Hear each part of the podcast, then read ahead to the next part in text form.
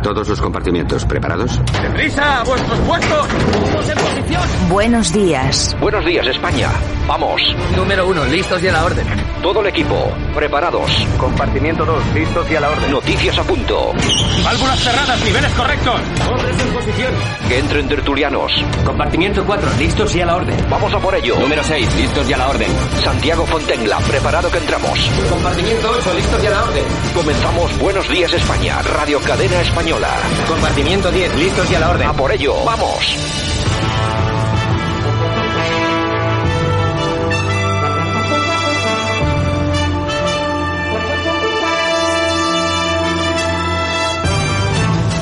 Buenos días España, aquí estamos, un día más, una mañana más, hoy es día 9 de abril 2021, es viernes y nos enfrentamos al fin de semana. No es tal como quisiéramos porque hay, pues eso, muchas limitaciones, pero al menos nos van a permitir un par de días de descanso y asueto. Hoy comenzamos como siempre con malas noticias. Son las derivadas del COVID. Sanidad ha notificado 9.901 casos y atención, 142 muertes por COVID. Está la cosa otra vez bastante complicada porque vemos que las cifras están aumentando. Atención, Sanidad y comunidades autónomas acuerdan ampliar la vacunación con AstraZeneca a las personas de hasta 69 años, pero bueno, desde los 60. Es decir, que seguimos con el batiburrillo y con el lío de estas vacunas que no hay quien entienda si son buenas, si son malas, si son peligrosas, si no son peligrosas. Mientras tanto, el Consejo de Estado recomienda al Gobierno adaptar la ley para afrontar la pandemia cuando no haya estado de alarma, porque acuérdense ustedes que el estado de alarma se acaba en unas semanas y si no hay estado de alarma vamos a poder hacer lo que nos dé la gana como veníamos haciendo hasta ahora. El problema es que el bicho, el virus va a seguir ahí y si no estamos todos vacunados, pues la cosa se puede complicar de una forma bastante, bastante grave. Un cable le han echado a Ayuso desde, desde Bruselas. Niegan que la intención de Alemania al comprar la Sputnik 5 ponga en riesgo la estrategia común, que es algo que habían echado en cara a Isabel Díaz Ayuso porque se pusieron en contacto para ver si había posibilidades de poder hacerse con esa vacuna, ya que en España el problema que tenemos no es de vacunaciones, es de no tener vacunas. Yo no sé cómo estarán gestionando estos hombres todo esto, pero lo cierto es eso.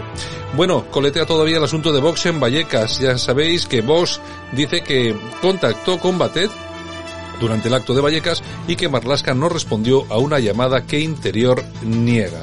De todas formas, se está pretendiendo transmitir a la ciudadanía que un partido político legal con representación de 52, 53 escaños en el Congreso fue a provocar a una plaza de un pueblo de España. Es algo inaudito, es el mismo lenguaje, son las mismas tácticas que utilizan los batasunos en el País Vasco, los separatistas en Cataluña, cuando aparece cualquier constitucionalista con una bandera de España al que siempre tildan de ir a provocar. ¿Cuántas veces he oído yo aquí, en el País Vasco, cuántas veces he oído cuando alguien ha puesto una pegatina en un coche, cuando ha ido con una bandera a una manifestación del Partido Popular o de Vox, que simplemente por sacar la bandera se vaya a provocar. Luego pasan cosas como la que sucedió en Zaragoza, donde un extremista de izquierdas asesinó a un españolito normal y corriente, a la Inez, simplemente por llevar unos tirantes con la bandera de España. Tenemos un país que es muy difícil, muy complicado de entender y sobre todo si las críticas e incluso la criminalización que se está realizando contra Vox viene del propio gobierno, del propio partido de gobierno que es Podemos, que recuerden todos, está gobernando este país y soportando el gobierno junto a los bildutarras y separatistas catalanes, el gobierno de Sánchez. Iglesias, mientras tanto, aparte de las críticas y de criminalizar a los constitucionalistas, se ha garantizado una indemnización como ex vicepresidente, bueno, hasta que recale en Madrid tras el 4M. Es decir, que aquí no renuncia nadie al dinerito. O sea, no hay forma y no hay manera. Mucho criticar, no nos queríamos ir de Vallecas, pero pusimos casoplón. Eh, éramos los de abajo, pero íbamos a por los de arriba pero ahora tenemos sueldos de 5.000, más lo que haya de un lado, más lo que haya de otro, pues es eh, algo así como, bueno, millonarios, tampoco vamos ahora a negar la evidencia, ¿no?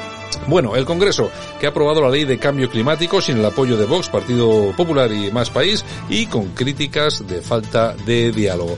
También tienen problemas los policías y guardias civiles en Cataluña, que insisten en que la Generalitat elude citarles para vacunarse como está haciendo con los Mossos de Escuadra.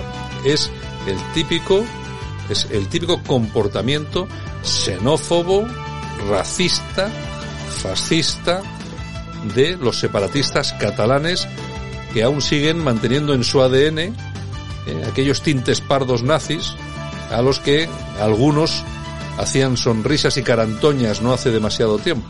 No sé, seguramente alguno se dará por aludido. Casado critica que Sánchez se vaya a Angola sin dar la cara cuando se complica la vacunación con AstraZeneca. Se ha ido a visitar uno de los países más importantes del mundo yo no sé si se acuerdan ustedes, ¿hace cuánto tiempo que Biden o Biden es presidente de los Estados Unidos? Que sepan todos ustedes que todavía no ha llamado a Pedro Sánchez. Es un indicativo claro de lo que representa hoy en el escenario internacional España. Nada, absolutamente nada. Somos un cero a la izquierda. Teóricamente, teóricamente somos aliados, pero resulta que Marruecos es mejor aliado que nosotros. Teóricamente tenemos base americana aquí en España, que dentro de poco va a estar en Marruecos. Es que no tenemos nada que aportar al escenario internacional. Nos estamos quedando en nada. Y bueno, y es lo que vamos a tener que sufrir de aquí a unos cuantos años, cuando perdamos distintos apoyos que nos van a hacer falta y, y mucho, porque los problemas van a llegar con toda seguridad. En fin, bueno, vamos a hablar de todo esto y muchas más cosas en un programa que hoy va a estar muy entretenido. Lo dicho, vamos allá, comenzamos.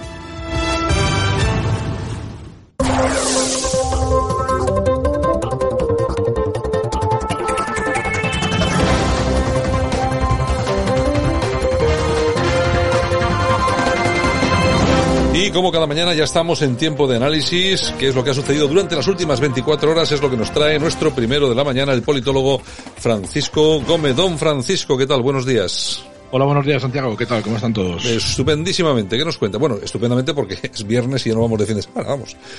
Todo, por la política no será, será por el fin de semana. Tienes toda la razón.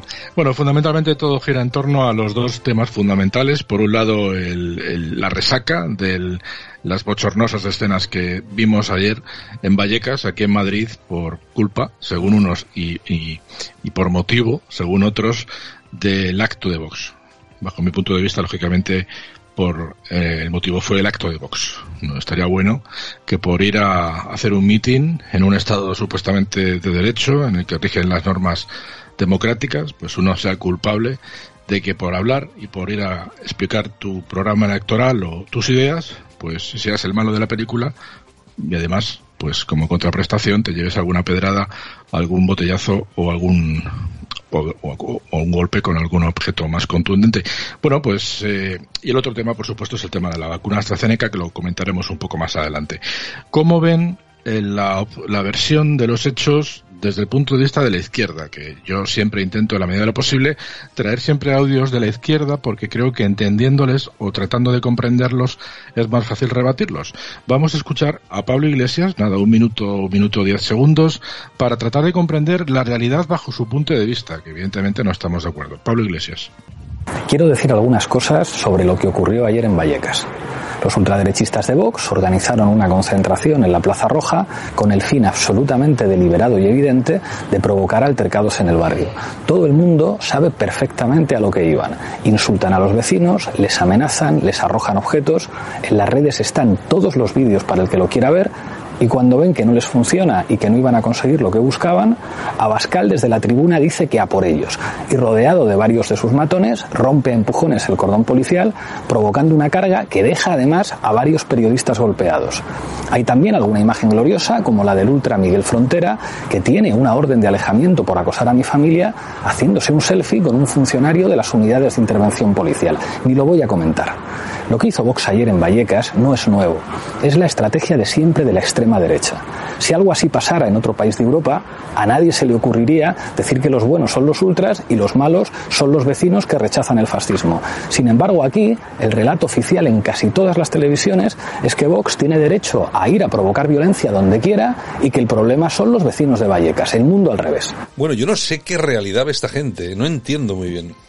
Sí, porque te puedo asegurar que los cantamañanas que ayer gritaban antifascismo, tiraban de todo a la, gente que estaba allí intentando asistir al acto, eh, la inmensa mayoría no son vecinos de Vallecas, son estas sordas que se mueven de barrio en barrio a la orden de Pablo Iglesias. Y en segundo lugar, eh, tenemos un ejemplo muy claro. Él dice que hay una persona que tiene una orden de alejamiento, contra su familia y que se estaba haciendo la foto con un, con un policía. Eh, pero ¿qué pasa? ¿Que esa persona que tiene una orden de alejamiento no puede ir a Vallecas? ¿Es que Vallecas es tuya, Pablo Iglesias? es alucinante, es, es, alucinante. Yo creo que afortunadamente hay una parte importante de los votantes de la izquierda que a este tío ya no se lo creen más. Porque que venga a contarnos su relato, pues eh, es francamente, como te digo, parte de su realidad virtual. Pero bueno, aquellos que están con él le, asienten y, le siguen como, como un líder de una forma absolutamente, pues, eh, lamentable y, fuera de, fuera de cualquier ración, racional, raciocinio, ¿no? O sea, es algo irracional. Y, por ejemplo, tenemos a Juan Carlos Monedero que decía, Vallecas ha demostrado ser un barrio digno que no contempla el racismo, el machismo o la homofobia. Frente a la violencia del neofranquismo desacomplejado de Vox, antifascismo y derechos humanos. Y luego aprovecha, lógicamente, para poner un spoiler para que la gente vea su programa de hoy a las nueve de la noche, que se llama En la Frontera. O sea que, como pueden ver, el amigo Monedero haciendo propaganda y haciendo publicidad para su propio programa de televisión, eh, amparado en los hechos de ayer. Bueno, es una auténtica locura. Pero bueno, es que aprovechan cualquier ocasión para llevarse el asco a su sardina. Hoy, por ejemplo, en la mañana de ayer, mejor dicho, se cumplían los 50 años del primer, primer Congreso Mundial Romaní Gitano que dirá, bueno, ¿y esto qué tiene que ver con este asunto? Pues efectivamente era el Día del Pueblo Gitano, en la mañana de ayer, pues tanto Pablo Iglesias como toda la gente de la izquierda aprovecharon para intentar dar a conocer al pueblo gitano como que es un pueblo que históricamente ha apoyado a la izquierda porque, bueno, pues tiene la, el San Benito de que son los que corrían delante de la Guardia Civil. Pero actualmente, a día de hoy, el pueblo gitano en la mayoría de los casos vota a la derecha, te lo digo yo, porque la mayoría son autónomos. Por decía Pablo Iglesias que en el Día del Pueblo Gitano debemos recordar las persecuciones que han resistido, pero sobre todo la capacidad de un pueblo digno para superar obstáculos y avanzar. Opre Roma, dice. Bueno, pues como pueden ver, se asocian cualquier idea sobre cualquier posibilidad de pueblo oprimido para hacer la suya, cuando ya te digo que no es el caso actualmente. Vamos a escuchar a Adriana Lastra, para que vean, porque tenían en su chiringuito eh, una reunión sobre este asunto y cómo aprovecha hablando del tema del pueblo gitano para meterle cizaña otra vez a lo que ellos llaman ultraderecha. Adriana Lastra. Dice vuestro himno, ahora es el momento. Es el momento de dar un paso adelante, es el momento de hacerse escuchar, es el momento de parar a la extrema derecha del odio y la derecha cada vez más extrema que le abre la puerta se pone a su servicio y le entrega a las instituciones. Hoy, como hace 50 años, vuelve a ser necesario levantar la voz y dar un paso adelante. Pero hay una diferencia, queridos primos y primas.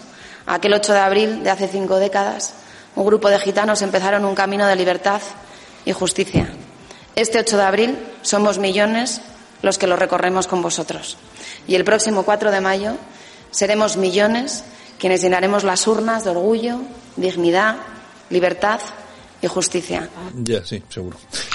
Sí, sí, sobre todo los gitanos de la Cañada Real, que si no fuera por Caritas ya veríamos a ver de qué comía esa gente, con todo lo malo que sabemos que pasa en la Cañada por el tema de la drogodependencia y de las plantaciones que hay. Pero que venga esta mujer ahora llamándoles primos a los gitanos, pero bueno, y primas. me estás contando? Y primas, ¿qué me estás contando, Adriana Rastra, hija mía de mi vida? En fin, lo que está claro es que en una de las imágenes que ha salido en algún, en algún diario, eh, el líder de los bucaneros, que son los, los eh, bueno, pues el grupo más radical, supuestamente del Rayo Vallecano, pues eh, el líder, que se hace llamar Pirracas, es el guardaespaldas, uno de los guardaespaldas personales que tiene Pablo Iglesias, y de hecho lo hemos visto hace poco también por las redes sociales, cómo custodiaba el, el Palacio de Galapagar junto con la Guardia Civil Bueno, pues este hombre estaba ayer con los llamados antifascistas por, por ellos mismos, eh, tirándole botellazos y tirándole adoquines y ladrillazos a la gente de Vox. O sea que saquen sus propias conclusiones cuando el guardaespaldas privado de Pablo Iglesias estaba con los bucaneros en los altercados de Vallecas. Bueno, pues blanco y en botella. Vamos a seguir escuchando a los de la izquierda, porque como te digo es interesante ver de qué manera piensa. En este caso es Carmen Calvo, que sigue con el tema de los gitanos, y aprovecha de nuevo ya que sabemos que esta es una buscadora de cadáveres y le encantan las tumbas, pues como ella está con su memoria histórica, en este caso la democrática, pues aprovecha otra vez para meterle caña a lo que ellos llaman ultraderecha. Carmen Calvo. Porque este país y de la mano de los socialistas, del gobierno socialista y de las iniciativas socialistas, tiene que tener la perspectiva de la gitanidad en todo y porque la vamos a tener en algo que está modestamente en mis manos, en la memoria democrática. Sabéis que tengo un empeño particular en que la memoria democrática se reconozca y por este orden el agradecimiento, el tributo y el sacrificio también de los gitanos que pelearon por la causa de la libertad y de la democracia. Para nosotros no. Eh, en todo caso, en todo caso esto, esto de la perspectiva de la gitanidad, es que, es que yo, es que yo alucino, macho. Es que me traes unas cosas, Francisco, es que me llaman Margas el día, todo el día ya. Esto es increíble. tú, tú, si quieres, si quieres hacerte importante delante de cualquier persona, le hablas de perspectiva de lo que sea, o hablas del paradigma de lo que sea, y ya quedas muy, quedas muy culto. Efectivamente, bueno, son los nuevos tiempos que nos acosan. Cambiamos de tema rápidamente y nos vamos al tema de las vacunas. Ya saben que la vacuna de AstraZeneca, eh, pues ahora parece que ya no hay que ponérsela, solamente las personas que tengan de 60 años a, a 69, si no me equivoco. Bueno, pues eh, y ya comentamos en el día de ayer que los primeros que pegaron el cerrojazo fueron en Castilla y León. Ayer a las 11 de la noche, a las 11 de la noche, estaba la ministra Darías, o Darias, como quieran decirlo, eh, dando una rueda de prensa eso sí que es trabajar y echarle horas extras con lo que nos cuesta la ministra. Imagínense las horas extras a las 11 de la noche. Bueno, pues estaba trabajando. Nos contaba esto. Escuchamos propuesta que ha elevado al Consejo Interterritorial es que con la información disponible a fecha de hoy y por principio de precaución se recomienda utilizar la vacuna de AstraZeneca en personas a partir de los 60 años. Este acuerdo lo he planteado, esta propuesta la ha planteado el Consejo Interterritorial y ha sido aprobada por amplia mayoría. Por tanto, la estrategia de vacunación eh, va ahora a pivotar en relación a la vacuna de AstraZeneca, en que se va a inocular a personas mayores de 60 años. Pobre, pobres señores mayores de 60 años, van a ir, pero vamos, realmente, entre comillas, perdón por la expresión, acojonados, vamos. Sí, bueno, yo aquí tengo mi propia teoría que podrían estar ustedes de acuerdo más o menos. ¿eh? Yo creo que la AstraZeneca es una vacuna que vale 2 euros exactamente, mientras que el resto valen 30 euros. Por lo tanto, la AstraZeneca no podríamos decir que es como una marca blanca dentro del mercado de las vacunas. Por lo tanto, yo creo que esto tiene más que ver con el propio mercado financiero, el propio mercado farmacéutico, es decir, la propia competencia que se hace en las farmacéuticas y probablemente sean las farmacéuticas líderes las que valen más caras, las que emiten informes negativos, incluidos los rusos y los chinos, que están como locos por venderlas a la Unión Europea y la Unión Europea por comprarla, no como Unión Europea, sino fragmentándose la Unión Europea, que también es política, y se están ocasionando pues que haya varios países que lo están comprando por su cuenta o que España hay algunas comunidades autónomas que lo están intentando o algunos landers alemanes, lo cual quiere decir que una vez más la Unión Europea se fragmenta por el tema de las vacunas y luego el propio mercado de las farmacéuticas, por supuesto, se hace la competencia las a las otras y como los estados y los gobiernos no son tontos, tratan de acaparar el mayor número de vacunas, pero de la más barata, porque al final todos quisiéramos que nos pusieran la más cara, pero ya sabemos lo que nos van a plantar, la más barata. Entonces, esto es como cuando, yo siempre pongo el mismo ejemplo, imagínense la vida cuando no existía el Decathlon. Pues el Decathlon desde que existe, todo el mundo va a comprar ahí. Pues el daño que han hecho las marcas deportivas es increíble. Pues esto más o menos es igual. En todo caso, como te digo, esto es el coño de la Bernarda hablando mal, y como Pablo Casado no puede decir esta misma expresión, lo dice de otra forma. Escuchamos a Pablo Casado. Desgraciadamente, los números no cuadran ni cuadraba el fin de la pandemia en verano, estábamos en campaña, curiosamente, ni cuadraba el que habíamos eh, eh, tenido una previsión de vacunación récord en febrero, estábamos también en campaña, curiosamente, ni cuadra lo que antes de ayer dijo el presidente del Gobierno respecto al verano, ya no cuadra, sencillamente con el que lee la prensa en el día de hoy. Nada, no cuadra nada. No, no le cuadra en absoluto. Y bueno, ya terminamos por hoy y por esta, por esta semana, simplemente eh, informándoles a ustedes de que nuestro líder Pedro Sánchez se encuentra, se encuentra en viaje, en un viaje, bueno, pues eh, muy importante. Está en Senegal y en Angola. Imagino que regando e irrigando de millones aquellos países, pues intentando que no nos vengan inmigrantes ilegales. Y ya saben que cuando el gran líder se encuentra fuera de España, pues todo se queda al control por parte de Carmen Calvo y es un momento idóneo para, por parte de la oposición, tratar de meter un poco de presión aprovechando que el gran líder no está, aunque desde Angola le ha dado tiempo a tuitear a favor de los gitanos. Pero bueno, es que estamos a todo. Esto decía Pablo Casado con respecto a la situación general que estamos viviendo en España y ya con esto despedimos, Santiago. El Partido Popular es coherente y es responsable. No somos los expertos en materia de vacunación y en materia médica. Tendrá que ser la EMA y tendrá que ser la Comisión Interministerial la que nos dé toda la información de lo que está pasando. Y por eso hoy mismo registramos la comparecencia de la ministra de Sanidad para que explique de inmediato en las Cortes españolas qué es lo que está pasando con los criterios de vacunación a nivel europeo, a nivel nacional y a nivel autonómico. Necesitamos saber qué está pasando y no se pueden interrumpir campañas de vacunación en que la esperanza de esas familias y la esperanza muchas veces del tejido productivo de rescatar un negocio está en poder vacunarnos de forma rápida. Bueno, pues a ver si nos vamos enterando de las cosas, Francisco. Estaremos pendientes de ello, por supuesto que sí. Venga, feliz fin de semana. Hasta lunes. Igualmente, hasta lunes. Escuchas Buenos Días España. Aquí no nos callamos organismo. A mí me parece absolutamente vergonzoso ver cómo el sanchismo se ha hecho con espacios como el CIS, eh, al que manipula políticamente, o, si me lo permite usted, con, con, con, espacios como esta casa, en la que yo he trabajado muy a menudo. Déjeme, déjeme, déjeme que me explique, por favor. Con espacios como esta casa, donde yo creo que por esa razón se explica que estemos en los peores datos de audiencia de nuestra historia en televisión española, febrero en un 8% el peor dato histórico o un día de febrero en el 6% el peor dato histórico, tiene que ver con que los españoles han percibido que este ya no es un espacio neutral, no es TV3, no es ETV, desde luego, pero ya no es un espacio neutral. Cuando televisión española interviene o entrevista a un enfermero o a un psicólogo para que pongan a parir a Ayuso y oculta que son o afiliado del PSOE o concejal de Podemos está echando a una parte de su audiencia. Cuando Televisión Española manipula un gráfico para que parezca que Madrid va a peor cuando Madrid va a mejor, está echando a una parte de su audiencia. Déjame que acabe, por favor. Cuando Televisión Española eh, saca a una profesional que dice que las terrazas están al 100% repletas de madrileños y detrás se ve a menos del 50% de ocupación en las terrazas, está echando a una parte de su audiencia. Cuando Televisión Española dice que Ayuso plantó a Sánchez y es mentira y tiene que rectificar, está echando a una parte de su audiencia.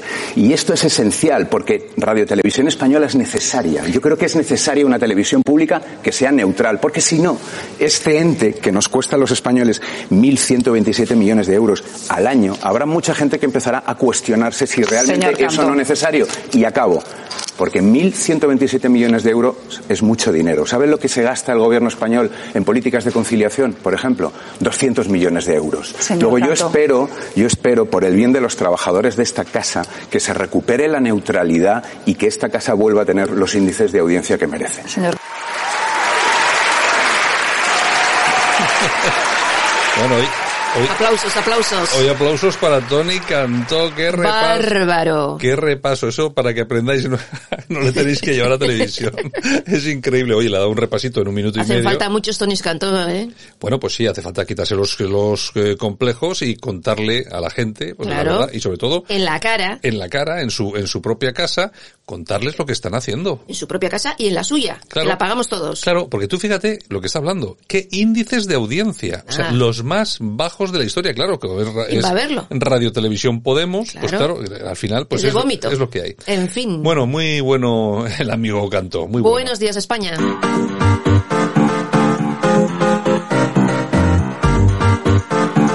Este. Es, es, es, es, es, es. En Radio Cadena Española no nos cansamos. Este. No nos cansamos de madrugar. No nos cansamos de contar la actualidad. No nos cansamos de decir las cosas claras. Este. En fin, que no nos cansamos de tocar los temas más importantes. No nos cansamos. Este es el ministerio de todas las mujeres. De todas las mujeres. Bueno, pues si hay uno que se que, que disfrute y se lo pase bien en este programa, de verdad es el que hace todas estas, el que mete a la, a la, A la mini- ministra. a la ministra todos los A la días. eh, superministra. a la superministra todos los días esto, que es Javier Muñoz. Javier, Buenos días, España.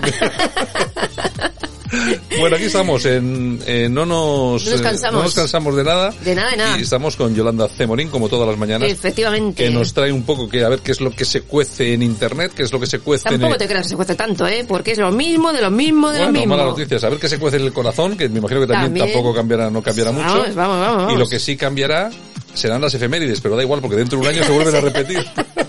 Tal día como hoy, pero de este año. En fin, en fin. Bueno, la fiscalía que pide un año de prisión para un periodista de OK Diario por acusar a los hijos, por acosar a los hijos de Iglesias, eh, según denuncia por un delito de hostigamiento en su domicilio. O sea, De- dentro de su domicilio. Fuera.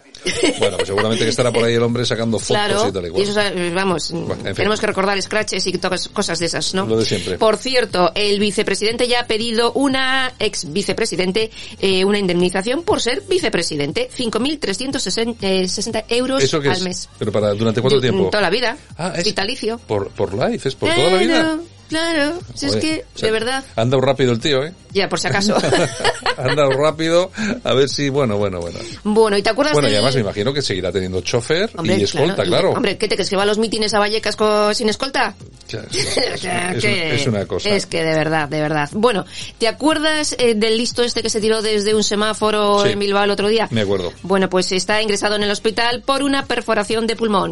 Ya sabía yo que Ya lo siento, pero es que eres tonto. nada nada bueno podía nada bueno podía pasar por con aquel- tirarse desde lo alto de un semáforo y caer de espaldas. Claro. Es que vamos era lo Se suyo. Pensaba que iban a coger. Lo que pasa es claro, lo que pasa es que yo creo que llevaba tal tajada que, que el tío no se enteró hasta el día Bueno, hay del que siguiente. tener mucha tajada para subirte a un semáforo y tirarte en plancha. Bueno, pero ya sabes tú Vamos, es que de verdad, bueno, de Bilbao tenía que Bueno, ser. que se ponga que se ponga bien, le es deseamos una todo, bilbainada. le deseamos todo lo mejor Exacto. y a ver si espabilas. Exactamente. Bueno. Bueno, OK Diario, un foro apoyado por el Ministerio de Irene Montero censura expresiones como Marisabidilla.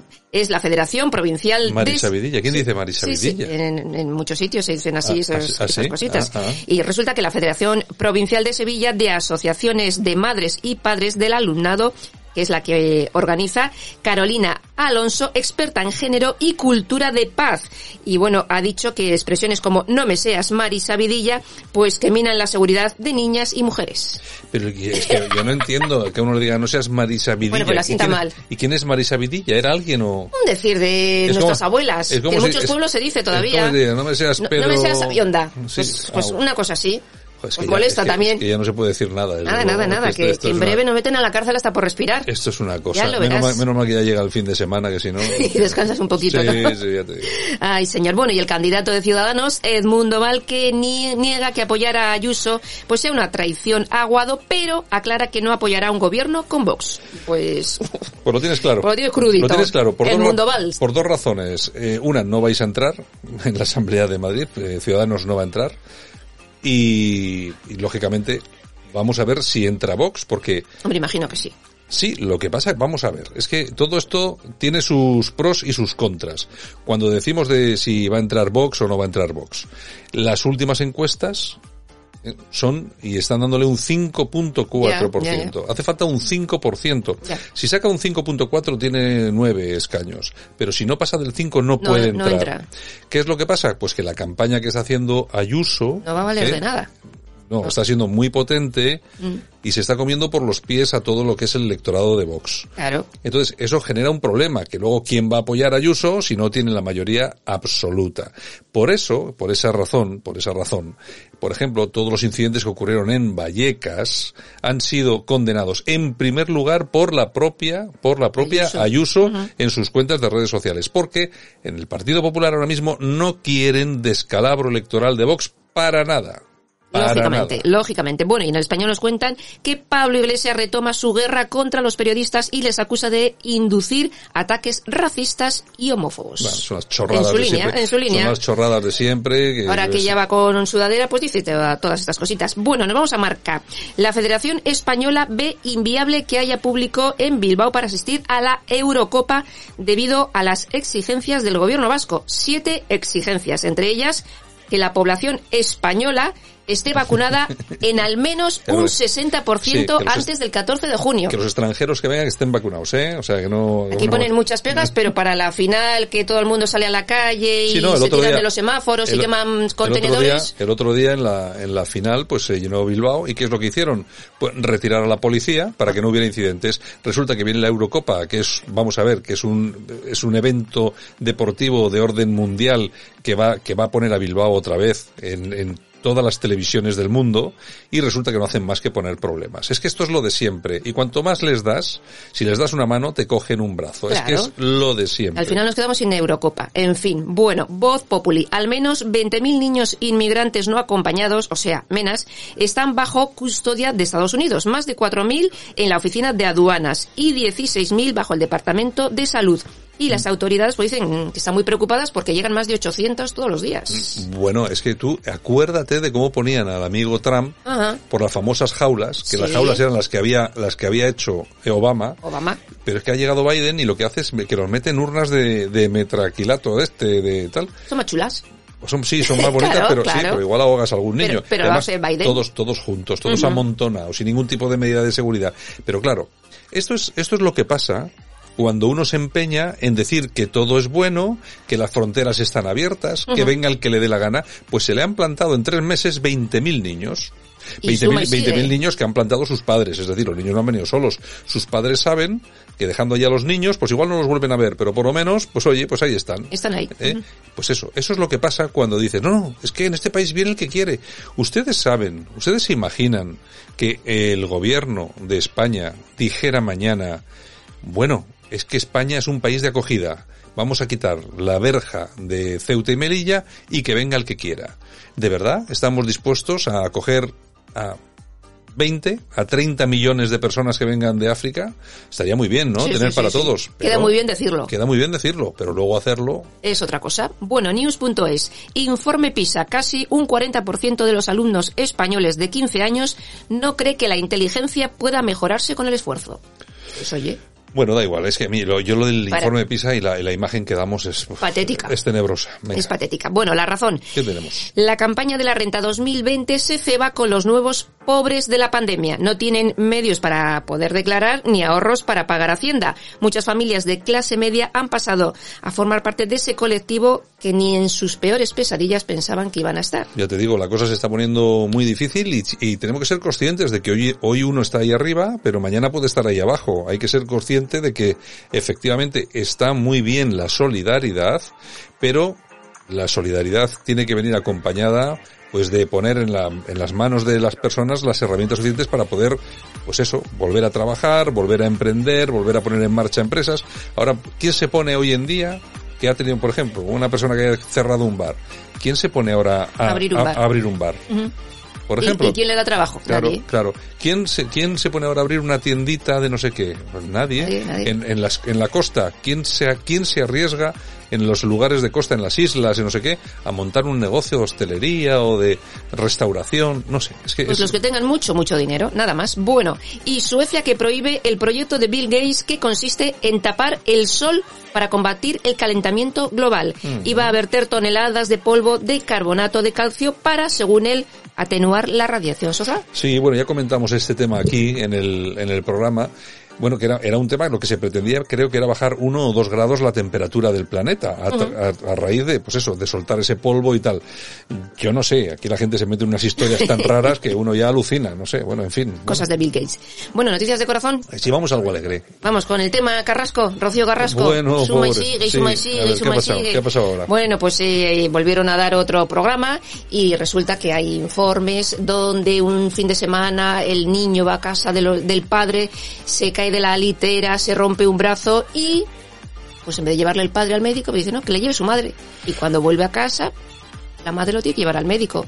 Y le pone una denuncia, lógicamente, también. Está el parte está... Bueno, bueno, bueno, bueno, Bueno, bueno. está sacando muchos documentos. Muchos documentos. Hay muchos documentos y bueno, está, es- hombre, yo que está entretenido.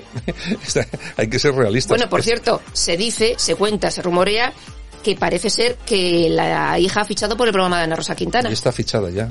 Eso te digo. Está confirmado. Ya te lo, Confirmado, con- te lo confirmado, confirmo confirmado, yo. confirmado. Confirmado. Confirmado. Rocío Flores trabaja además, te digo hasta la fecha que va a empezar. Mañana empezará. No, No. yo creo que no. Yo va a empezar el día 1. Yo pensaba que iba- la fichaban solo para comentar lo de supervivientes, porque va Pero- Olga, no, no sé yo, a ver No qué sé. la preguntan, qué hace, qué dice, qué cuentan. Ya veremos, ya veremos. ¿Qué más Ay, tenemos? bueno, nos vamos a las toñejas. Ah, ya tenemos, estamos en Vamos a las Venga. sí. Vamos, Javier. Vamos. ¿Qué, sí, qué, qué? Se las vamos a dar a ¿Qué te- Mercedes Milá. ¿Qué te has quedado mirando? Ah, es que es viernes, la es telaraña aquella? viernes, toñejas, Mercedes Milá.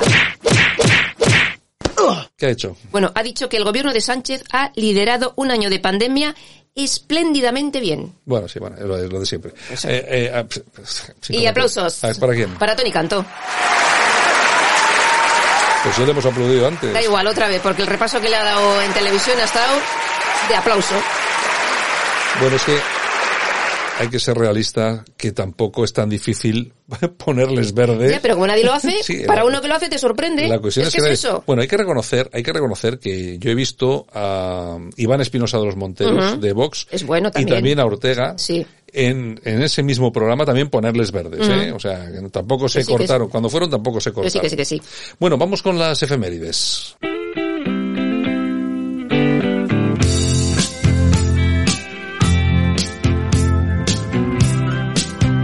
Es lo que te pregunto yo todos los días cada vez que te veo en esta radio. ¿Qué hace una chica como tú en un sitio como este? Pues no cansarme de venir. Bueno, bueno, pues ahí estamos con los Burning. ¿Qué pasa con ellos? Bueno, tal día como hoy, pero del año 1954, nace Toño Martín, componente y fundador de este grupo.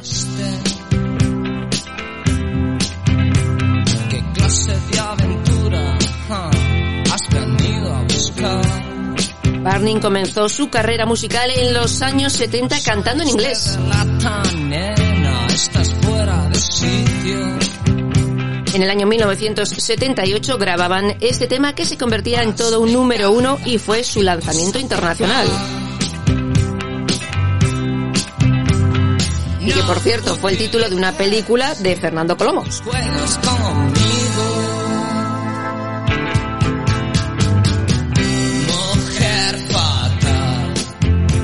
Siempre con problemas. Mujer fatal, siempre con problemas.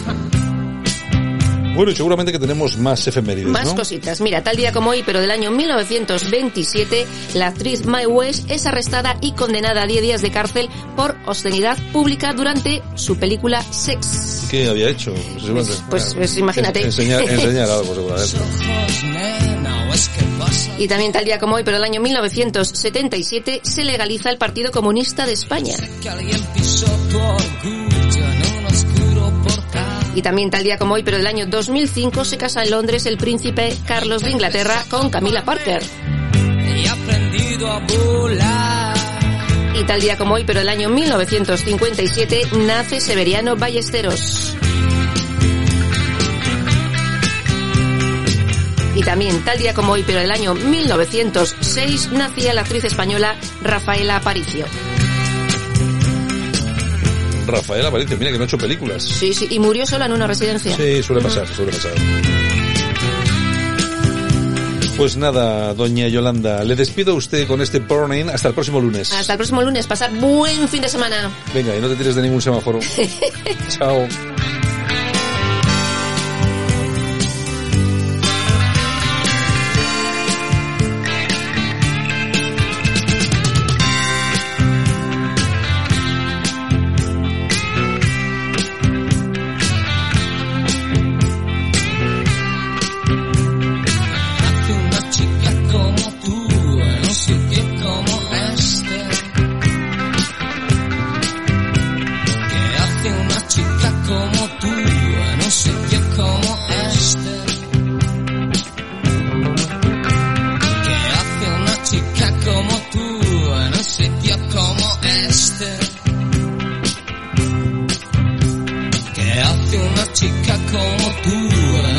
Un sitio como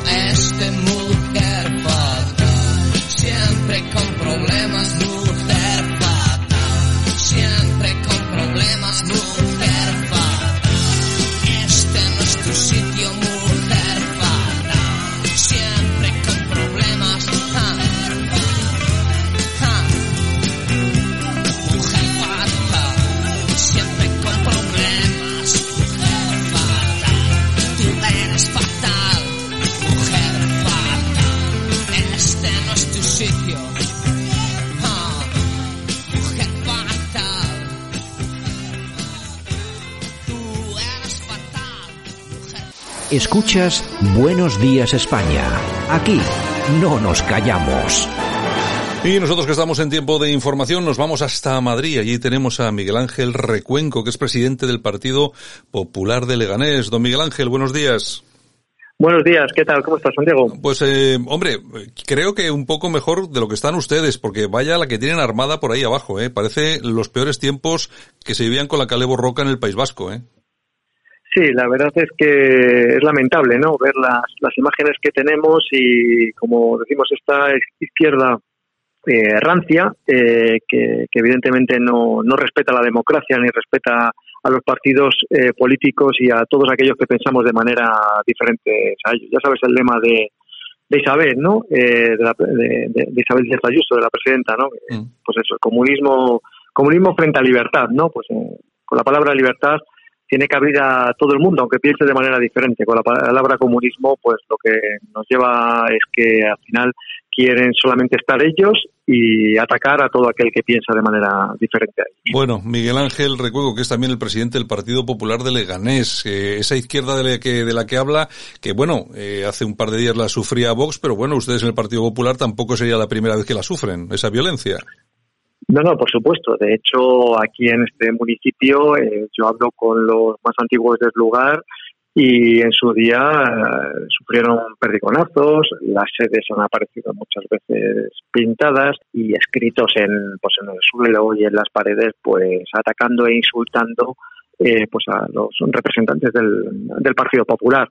Por tanto, pues lógicamente cuando veo ese tipo de ataques eh, a otras formaciones políticas, aunque no comparta con ellos muchas de las cuestiones que plantean, pues lógicamente hay que estar por encima porque la, la democracia es eso, ¿no? Pueden tener cabida diferentes pensamientos ideológicos y diferentes propuestas, ¿no? Y lo que no se puede consentir y hay que condenar, eh, pues son todo ese tipo de ataques. Y lo que todavía me parece más deleznable es que representantes políticos de del partido, en este caso de Podemos, que están eh, a nivel estatal gobernando, pues todavía alenten más ese tipo de, ataques ¿no? A, todos aquellos que piensan de manera diferente. Una auténtica, una auténtica vergüenza para nuestra democracia. Y esa es la, esa es la realidad. Y todo ello con el silencio del Partido Socialista. Bueno, Partido Socialista, entre otras cosas, porque esta gente son sus socios y son los que están eh, soportando y aguantándole en el gobierno. De todas formas, socialistas que, por supuesto, en su zona, en, lo que es el sur de el sur de Madrid, bueno, están por muchos alcaldes socialistas implicados en casos de, de enchufismo, incluso algunos imputados por ahí también por algunos casos extraños, ¿no? Sí, sí, bueno, esto es una, o sea, es una auténtica vergüenza. O sea, al final esto es el resumen de haber convertido la zona sur de Madrid en un auténtico cortijo. Eh, y ellos se piensan que pueden hacer y deshacer lo que quieran a su antojo. Y lo que tengo la esperanza y la confianza es que mis vecinos eh, abran los ojos y vean la y vean la situación. Mis vecinos de aquí de Leganés y del resto de municipios colindantes. Mira, te comento, por ejemplo, el, el ayuntamiento de, de Móstoles, la alcaldesa pues es que ha, enchufado hasta exparejas, hasta una expareja suya. O sea, es decir, ese es su camino. Ya te hablo de familiares, eh, expareja, eh, amigos.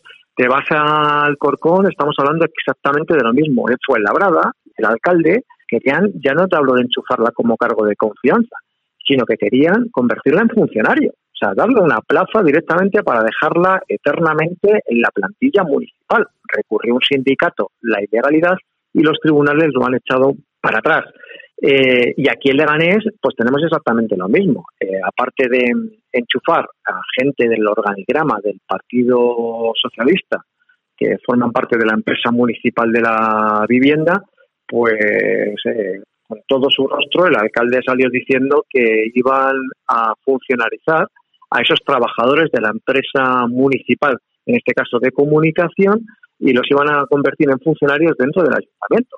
Y es que no se pone ni colorado. O sea, lógicamente estaremos atentos para tomar las medidas oportunas, las medidas legales oportunas, si finalmente decide dar ese paso. Y todo esto, pues lo tienen que conocer los vecinos de estos diferentes municipios, porque al final eh, nos lastran, nos lastran porque no son personas que tengan mérito y capacidad para ocupar esos puestos eh, que tienen y al final supone que repercute en nuestra eh, la gestión de estas ciudades, en el empobrecimiento de estas ciudades, porque ellos a los suyos los cuidan muy bien, pero a los que no son suyos eh, pues lógicamente los tienen totalmente totalmente abandonados, ¿no? Sí, eh, Miguel Ángel, Miguel Ángel, hay un hay un vídeo que yo, yo he visto eh, de una compañera tuya en Fuenlabrada que colabora también con nosotros aquí en la en la radio, que en, un pleno, y es la portavoz en un pleno, dice, bueno, que levanten la mano todos aquellos que no tengan a un familiar enchufado en el ayuntamiento, claro, entonces le, levantan la mano los del PP y Vox y tal, y toda la izquierda sin levantar el brazo porque es que tienen a un montón de gente enchufada, ¿eh?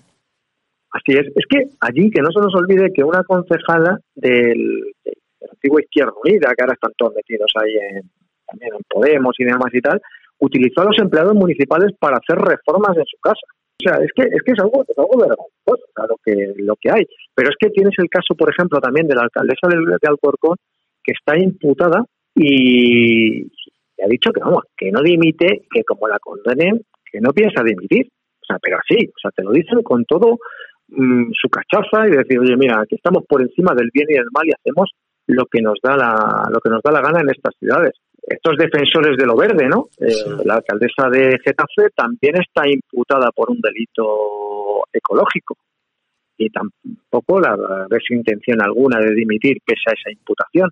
Y el alcalde de aquí de Leganés de mi ciudad pues ha sido condenado por un tribunal de, de, lo contencioso administrativo por una vulneración de los derechos de los partidos de la oposición. ¿Le ponerse rojo? Pues no. O sea, esa, esa es la sensación que al final eh, trasladan de, de, la mala imagen ¿no? de la política por el hecho de decir, oye, pueden hacer lo que les dé la gana estos políticos que ahí, que ahí siguen, ¿no? Y, y hombre, y a mí que, que, que he estado en el sector privado y, tienes una ilusión por cambiar las cosas aquí en tu ciudad, igual que mis compañeros en el resto de municipios de la zona sur, pues evidentemente nos duele, nos daña que, que manchen tanto y que mancillen tanto la imagen de nuestras, de nuestras ciudades, ¿no? Y queremos ese cambio, que esperemos que se den estas próximas elecciones aquí de entrada un buen empujón, porque también te puedo asegurar, Santiago, que, ojo, el torpedeo que le han hecho a la presidenta de la Comunidad de Madrid desde la zona sur de la Comunidad de Madrid. O sea, te, cuento un ejemplo. Sí, sí. Eh, aquí, aquí mi alcalde, cuando estuvieron en su día la presidenta de la Comunidad de Madrid dictando medidas quirúrgicas de cerrar zonas básicas de salud, no cerrar ciudades enteras, pues salió a pecho descubierto diciendo que, oye, que Leganés no nos han cerrado ninguna zona, que lo cierren entero, que él quería que nos cerrasen entero. Claro, yo, yo le veía y digo, pero vamos a ver, que aquí hay gente que lo está pasando mal, que está pasando necesidades, que tiene eh, que prácticamente le cuesta llegar a final de, mes porque no tiene ningún tipo de, ingresos. Y ahora viene usted con todo su rostro y dice que, nos cierre la Comunidad de Madrid y que cierre todos los negocios y que cierre todas las actividades. Ese boicoteo ha sido constante durante todo este año por parte de todos los alcaldes de la zona sur eh, a la presidenta de la Comunidad de Madrid. Hasta ese límite llegan, ¿no? El estropicio político que están haciendo los, los primeros ediles de estos, de estos municipios. De todas formas, hay una cosa que está, que está muy clara y es que, de alguna manera, eh, el ciudadano en general, las encuestas así lo demuestran, parece que van a apoyar a la señora Ayuso, entre otras cosas, porque me imagino se habrán dado cuenta de en qué labores están unos y en qué labores están otros, que por ejemplo, la labor que han tenido ustedes del Partido Popular, la señora Ayuso en la presidencia de la comunidad, lógicamente, pues eh, eh, algo bueno habrá hecho cuando hemos visto por todo eh, hosteleros diciendo y gritando queremos un Ayuso, ¿no? Eh, ¿Cuál es la cuál es la situación de la hostelería ahora en su zona y en Madrid? Pues la suerte que tenemos es que hemos tenido a la presidenta Ayuso al frente de la Comunidad de Madrid y ha permitido trabajar. Yo siempre pongo el, el ejemplo que, que, un día escuché, que para vivir necesitas respirar y comer, porque lógicamente si no respiras te mueres y si no comes también y por tanto necesitas eh, las dos cuestiones. Y eso es lo que ha sabido conjugar la presidenta de la Comunidad de Madrid y todo su equipo. Y lo han hecho además, pues fíjate, a diferencia de, lo que hemos visto en, el Ministerio de Sanidad, que hemos tenido un filósofo, que está muy bien para filosofar, pero es que aquí se trataba de salvar vidas humanas. Claro. Y aquí en la Comunidad de Madrid tenemos a un médico de consejero, hemos tenido un médico de consejero y a un viceconsejero que también es médico. Esa es la diferencia, ¿no? Y decir, oye, mira, te rodeas de profesionales porque oye, no por un presidente tiene que saber absolutamente de todo, en este caso una presidenta, pero te rodeas de los mejores.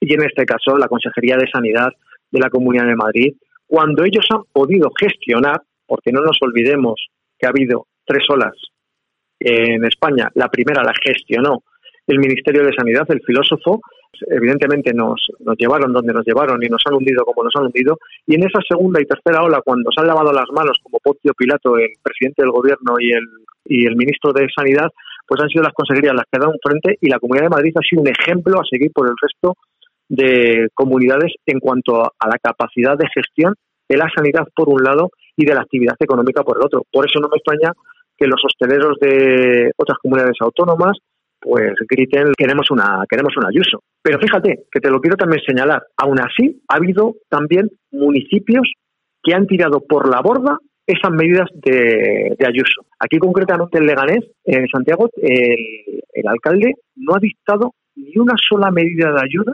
para los hosteleros y para los autónomos de la ciudad. Les cobra los mismos impuestos exactamente los mismos que si fuese un ejercicio normal, si no hubiesen tenido cerrados sus negocios. Su tasa de basura al 100% y su IBI al 100%, que tenemos uno de los IBIs más altos para el comercio y la hostelería de toda la Comunidad de Madrid, pues se les cobra íntegramente. Estamos hablando de la tasa también de terrazas y veladores, también se les cobra el 100%. O sea, ningún tipo de gestos, a diferencia, por ejemplo, de Almeida en el Ayuntamiento de Madrid, que sabiendo de las dificultades por las que estaba pasando el sector de hostelería y el sector del pequeño comercio, ha intentado también ayudarles de manera directa. Entonces, fíjate, hasta el trabajo de Ayuso en estos municipios lo han intentado tirar por, por tierra, ¿no? Pero también te digo una cosa, yo hablo por aquí con, la, con los dueños de los bares y tienen las cosas muy claras, ¿eh? Tienen las cosas muy claras que todos te dicen que yo con Ayuso. Hombre, es igual, es igual que está sucediendo con el tema de la vacuna, ¿no? Tantos problemas con la vacuna, tantos problemas con la vacuna, resulta que Ayuso y su equipo se ponen en contacto para ver si pueden traer la Sputnik y tal y cual, porque resulta que aquí, mientras eh, cerca de 100.000 españoles han perdido la, la, vida en esta pandemia, en parte debido a la nefasta gestión del gobierno, resulta que ahora hay que poner en la picota al, al, al gobierno de la Comunidad de Madrid porque ha intentado hacerse con una vacuna pues que, que no hay. Entonces, bueno, algo tendrán que traer. Me parece, me parece que es lo lógico, ¿no? Hasta en eso tienen que meterse. Sí, el, el tema está en que ya están más presidentes autonómicos hablando, incluso de diferente ideología, ¿no? Que el inmovilismo del presidente del gobierno y de, en este caso, la ministra de Sanidad, que son incapaces de conseguir las vacunas y que lleguen en tiempo y forma, pues al final está consiguiendo que las comunidades autónomas empiecen a empiezan a moverse y empiecen a decir, oye, mira, que, que, que necesitamos la vacunación porque tenemos el sistema preparado para vacunar. O sea, aquí en Madrid fue de una manera veloz cómo se vacunó a todo el mundo en cuanto al tema de la gripe, porque había vacunas. Y incluso la izquierda más ranta que hemos tenido aquí en la Comunidad de Madrid ha criticado a la presidenta por no vacunar y decía, digo, no, no, ese sistema lo tenemos preparado, lo que no tenemos son vacunas. Es que tienen la poca vergüenza encima de culpar en este caso las comunidades autónomas, de esa falta de, vacunación. Y ahora, cuando te vas y empiezas a preguntar por qué puedan abrirse otro tipo de posibilidades para adquirirlas tú directamente ante la incapacidad de, esa gestión ¿no? por parte del, presidente del gobierno y del ministro, eh, pues también te critican ¿no? el, que, el que te muevas. ¿no? Y, pero todo esto, si te das cuenta, encaja siempre en lo, en lo mismo. Es decir, yo te quiero dirigir como Estado para que hagas y digas lo que yo quiero, si no lo haces y dices yo te ataco porque piensas de manera diferente a mí. Es que el resumen es ese, esa es la esencia de todo. O sea, yo soy incapaz, cada vez te llevo más a un empobrecimiento como, como país, eh, un empobrecimiento de nuestra ah, sanidad, porque en este caso concreto no nos están suministrando eh, las vacunas, pero claro, tú no te busques la vida, no te dejo moverte, porque si te mueves eres malo, ¿no? Mm. Y, bueno, y eso por eso son dos, dos sistemas eh, enfrentados y la libertad que, de la que hemos eh, tenido aquí en Madrid y de, de las agallas ¿no? que, que, se han demostrado aquí en Madrid haciendo frente pues a un, a un gobierno de la nación que, que nos han llevado por un camino horrendo desde un punto de vista económico, desde un punto de vista social y desde un punto de vista sanitario. Que además están, que además están sufriendo pues, todas las comunidades autónomas desde un punto de vista económico mucho más, por supuesto, que la Comunidad de Madrid. Está claro, además los últimos datos así lo, así lo indican. Bueno, pues nada, Miguel Ángel Recuenco, que es el presidente del Partido Popular de Leganés, pues muchas gracias por haber estado con nosotros esta mañana aquí, habernos iluminado, ilustrado un poco sobre qué es lo que está sucediendo ahí en el sur de Madrid, que también es importante. Y bueno, pues nada, a seguir, a seguir trabajando, que ya queda menos para estas elecciones y bueno, y luego ya las municipales, pues me no sé, quedan tres años, ¿no? O sea que también el tiempo Dos pasa. años, dos años, pasa el tiempo volando, así que vamos a, vamos a por ellas. Muy bien, Santiago, Mi- pues, pues, Mi- Miguel Ángel, un abrazo muy fuerte. muchas gracias, otro fuerte abrazo a vuestra disposición. Escuchas Buenos Días España. Aquí no nos callamos. Escuchas Buenos Días España. Aquí no nos callamos.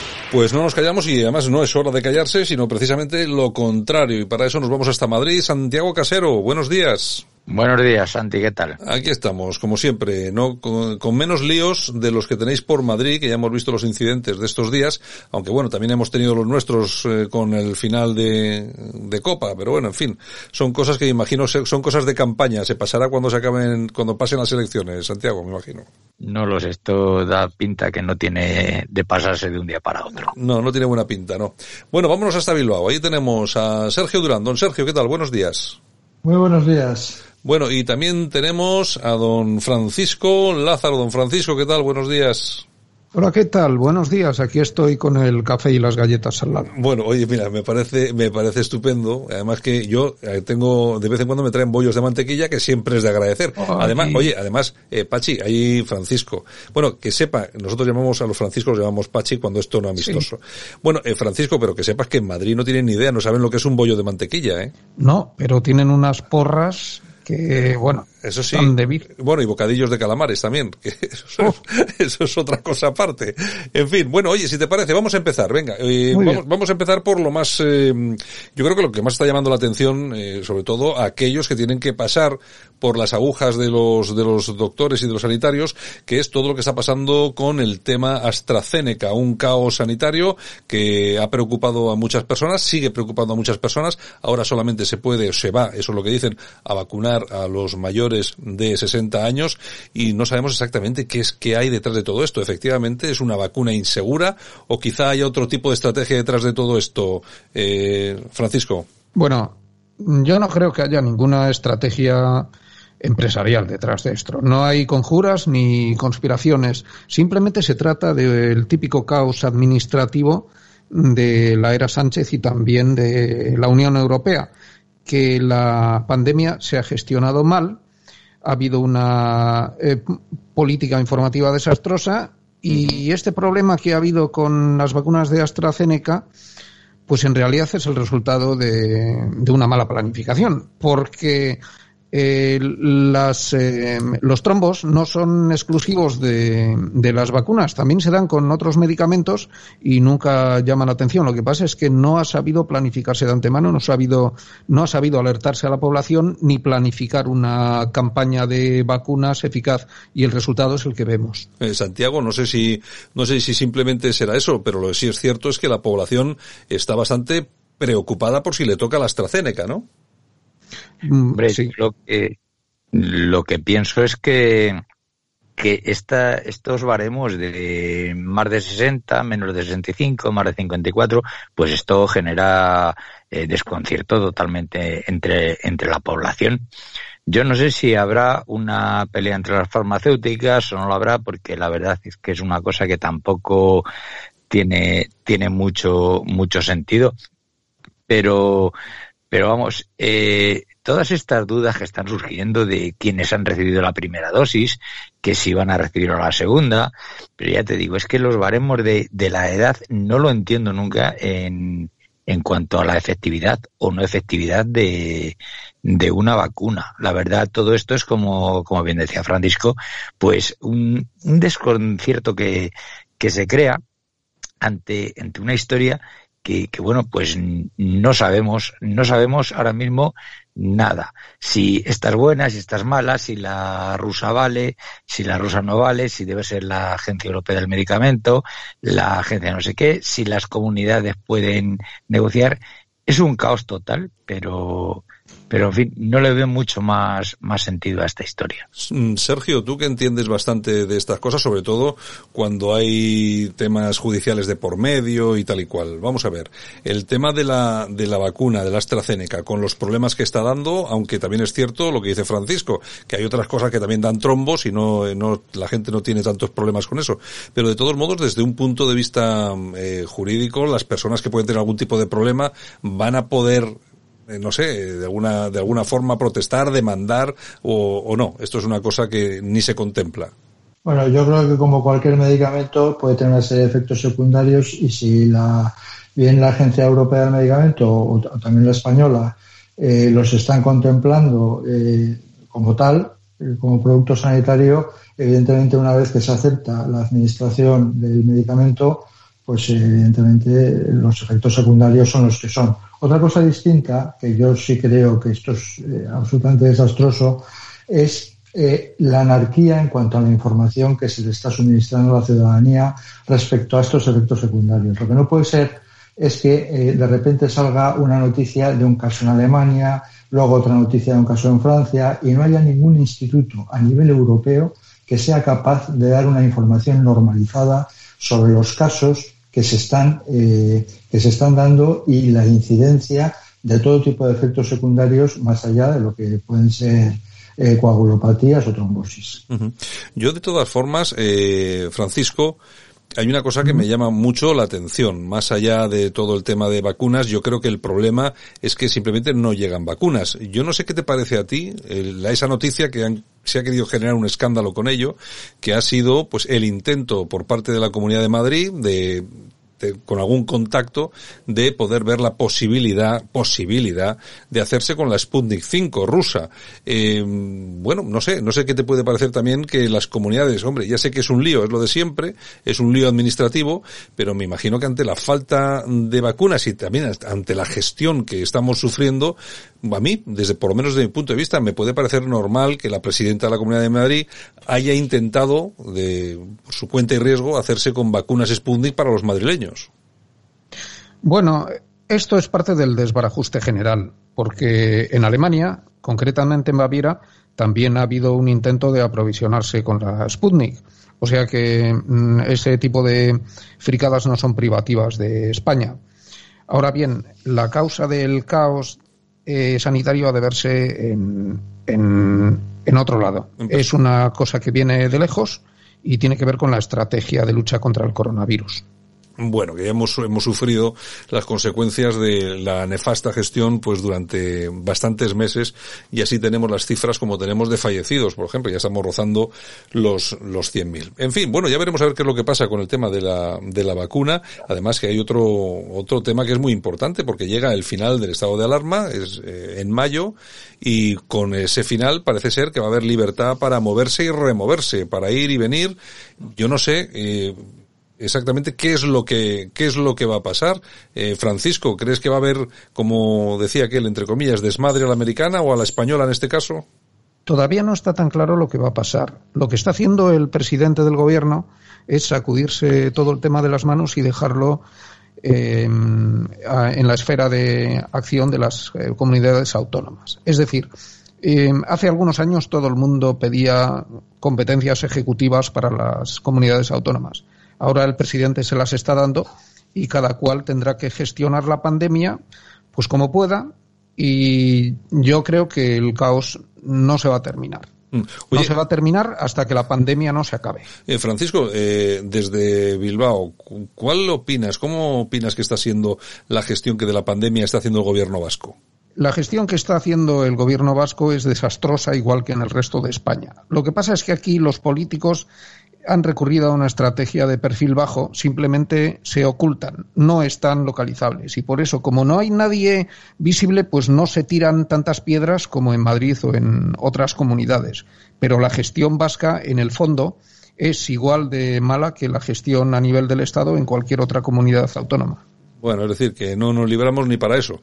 En fin, Es, lo que tenemos. Bueno, si os parece, cambiamos un poco de tema. Ya sabéis que también la noticia de estos días han sido los incidentes en, en Vallecas con este acto de Vox. Eh, Santiago Abascal denunciaba que se intentó poner en contacto con Marlasca. Marlasca no respondió a una llamada, etcétera, etcétera, etcétera. Lo que sí es cierto es que hemos visto imágenes, pues bueno, de las que hemos visto muchas veces aquí en el, en el País Vasco y lógicamente nos trae muy, muy malos muy malos recuerdos, aunque también se han producido hace, hace muy poco.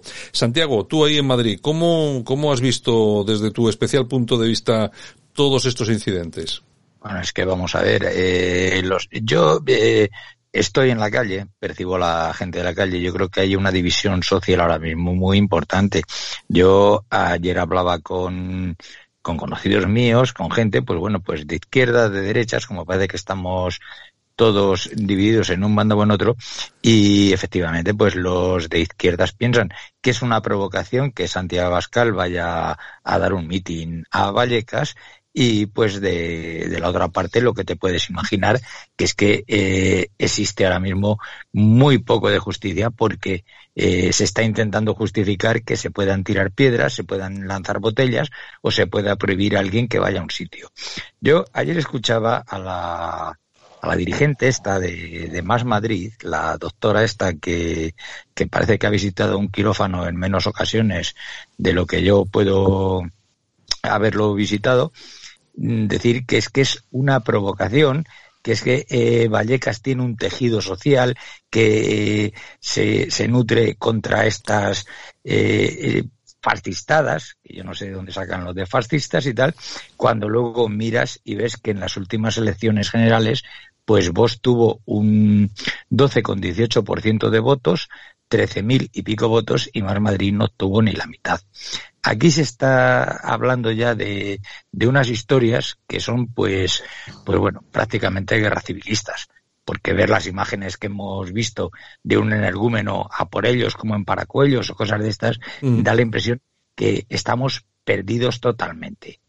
A mí el hecho de que Santiago Abascal ayer eh, vea de 18 pasos para ver, para marcar la distancia que hay entre manifestantes y, el acto me parece una irresponsabilidad total de ese ministro que no ha dimitido ni va a dimitir después del varapalo judicial que le han dado con lo de Pérez de los Cobos y que está demostrando que aquí ahora mismo la ley se la están pasando por el arco de Trajano los gobernantes. Esto no tiene buena pinta, no tiene buenos visos y claro, y luego se limitan a decir no, lo veremos en las urnas. Pero oiga, en las urnas ya se vio en noviembre de 2019, en las urnas se vio hace cuatro años y en las urnas se verá ahora, pero lo que no se va a evitar es esa crispación, esas fantasmadas, esos temas de, de ministros o dirigentes de Podemos, me refiero a los tweets que publican Santiago Abascal, Irene Montero o, ese señor, por decirle algo, que es Pablo Echenique, que generan odio. Eso es lo que hay que evitar y hay que evitarlo desde la ley. Y lo tienen que evitar los que están manejando, los que tienen el control del Estado para evitar esas discusiones te vuelvo a decir que yo ayer lo veía, una discusión con dos amigos de toda la vida, dos señores, en los que dicen, no, es que es una provocación y el otro que no. La provocación es ir a tirar piedras. Mientras no evitemos esto y lo sigamos fomentando desde los medios de comunicación, desde los tweets que hacen los políticos, pues mala solución tenemos. Eh, Sergio, yo, eh, lo que dice Santiago, ¿qué tipo de provocación puede ser esa? Aparte de que todos los partidos tienen derecho a ir donde quieran, los partidos sean legales, pero es que además es cierto el dato que aportaba Santiago. Eh, eh, Vox roza casi el 12% de votos en, en Vallecas. Sí, por supuesto. De todos modos, yo haría un, un paso más. Vamos a ver, yo creo que en democracia, eh, cuando un Estado no es fallido, eh, evidentemente tiene el monopolio de la fuerza y el gobierno es el que lo dirige. Desde ese punto de vista, eh, cuando una fuerza, bien de izquierda o bien de derecha, alcanza un gobierno, inmediatamente debe de perder la calle. La calle debe de pertenecer inmediatamente a la oposición. Cualquier movimiento en contra de, esta máxima lo que hace es eh, hacer una fuerza paralela del Estado a favor del gobierno, que tradicionalmente han podido ser grupos paramilitares o brigadas ciudadanas, como en este caso. ¿Qué es lo que se trata de hacer? Eliminar cualquier tipo de oposición. Y en ese sentido, sí es cierto que el Ministerio del, Interior en España en estos momentos está haciendo un papelón verdaderamente feo y peligroso. Verdaderamente feo y peligroso. Porque debería ser eh, totalmente pulcro a la hora de, eh, digamos, conseguir que cesen todo este tipo de, de, de altercados contra un partido que te puede gustar o no, pero que es oposición democrática. Está claro. Eh, Francisco Lázaro, ¿quién, ¿quién fue a provocar en esos actos en Vallecas desde tu punto de vista? Eh, ¿Vox o los que estaban enfrente? Bueno, yo la verdad es que mm, no eh, desciendo al nivel de decidir quién tiene razón o quién no. Obviamente ahí quien fue a provocar fue la izquierda. Pero a mí lo que me gustaría resaltar es que el gran culpable de esta situación, por no haberla sabido prever, dominar ni organizar, y por haber tenido los medios para evitarlo, es el ministro de Interior, Fernando Grande Marlasca. El caos que se organizó allí en Vallecas es culpa, es responsabilidad de quien tiene la misión de garantizar y de mantener el, orden público. El ministro podía haber aprovechado esta ocasión para redimirse un poco por el eh, ridículo, por el papelón que ha hecho con el asunto del, del coronel eh, Diego López de los Cobos y la famosa sentencia. Pero ha seguido en esta espiral de incompetencia y de desbarajuste a lo Pepe Gotera y Otilio que ha sido toda la era Sánchez y en realidad lo único que ha hecho es ahondar más en su miseria. Eh, mm, Sergio, mm, vamos a ver, violencia. el único partido político en todo este asunto que ha justificado la violencia de alguna forma ha sido Podemos y todo lo que tiene alrededor. Hablo de lo, sucedido en, en, Vallecas. Ha habido algunos que se han puesto de perfil, pero ha habido declaraciones del propio eh, Iglesias y compañía, Monedero, etcétera, etcétera, que han dicho que toda esa violencia desatada, esas pedradas, esos, eh, esos, golpes, esas agresiones, bueno, que han sido respuesta a una provocación. Yo no sé cómo puede provocar a alguien que vaya a su pueblo o a cualquier ciudad de España a decir lo que piensa sin meterse absolutamente con nadie. Pero la cuestión es esa. A mí me parece muy importante observar la, el llamamiento en principio y después la justificación de la violencia de un partido como Podemos, que luego se extraña que se le pueda comparar con eh, el partido que ahora mismo gobierna en Venezuela en un régimen absolutamente violento. Claro, pero incluso no debemos olvidar que Podemos está gobernando. Claro, es decir, que es gobierno, que lo que están haciendo es hacer un llamamiento a una fuerza paralela, a una fuerza eh, violenta paralela a lo que es la, fuerza reglada en derecho de un Estado. Y él forma parte del gobierno. Es decir, si, algo no le gusta, si algo no le gusta de Vox o de cualquier otro partido político, lo que tiene que hacer es instar a los tribunales pues eh, para que aplique una ley de partidos o lo que o lo que fuere. Pero lo que no pueden hacer es llamar a una serie de brigadas de ciudadanos para controlar que no exista oposición política, porque eso es una tendencia hacia el totalitarismo, que lo hemos visto en Venezuela, que es evidente que eh, a corto plazo España pues no se va a convertir en un régimen totalitario, pero la tendencia está y es muy peligrosa y el ciudadano tiene que estar muy atento a eso. Bueno, pues nada, señores, eh, si os parece, acabamos eh, aquí, que nos hemos ido con nuestros 20 minutitos de tertulia. Os agradezco que os hayáis pasado esta mañana por aquí por nuestros micrófonos, a Santiago Casero en Madrid, ahí a seguir en, a seguir en la lucha. Santiago, muchas gracias. También a Sergio Durán en Bilbao, también a seguir en la lucha. Y también, por supuesto, a Francisco Lázaro, que también está en Bilbao y que también está ahí aguantando el tipo. Gracias a los tres. un, saludo. Un abrazo y hasta la semana que viene, señores. Escuchas Buenos Días España. Aquí no nos callamos. Y nosotros que continuamos esta mañana recorriendo, como siempre, España, nos vamos hasta Málaga. Vamos a hablar con nuestro buen amigo, el coronel Enrique de Vivero. Mi coronel, ¿qué tal? Buenos días. Buenos días, Santiago. Aquí estamos nuevamente. Bueno, oye, que hacía dos semanas casi que no hablábamos. Sí, la Semana Santa ha sido una semana, una semana dura. bueno, bueno, dura. Bueno, dura depende cómo se, cómo se mire. Bueno, eh, Yo digo por las restricciones que hemos tenido. Ah, ah, bueno, no será por otra cosa porque no, tampoco ha sido, tampoco ha sido para tanto, pero bueno, en fin. Oye, pues de todos modos no te quejes que vosotros ahí en Málaga estáis estupendamente. No, no os quejéis.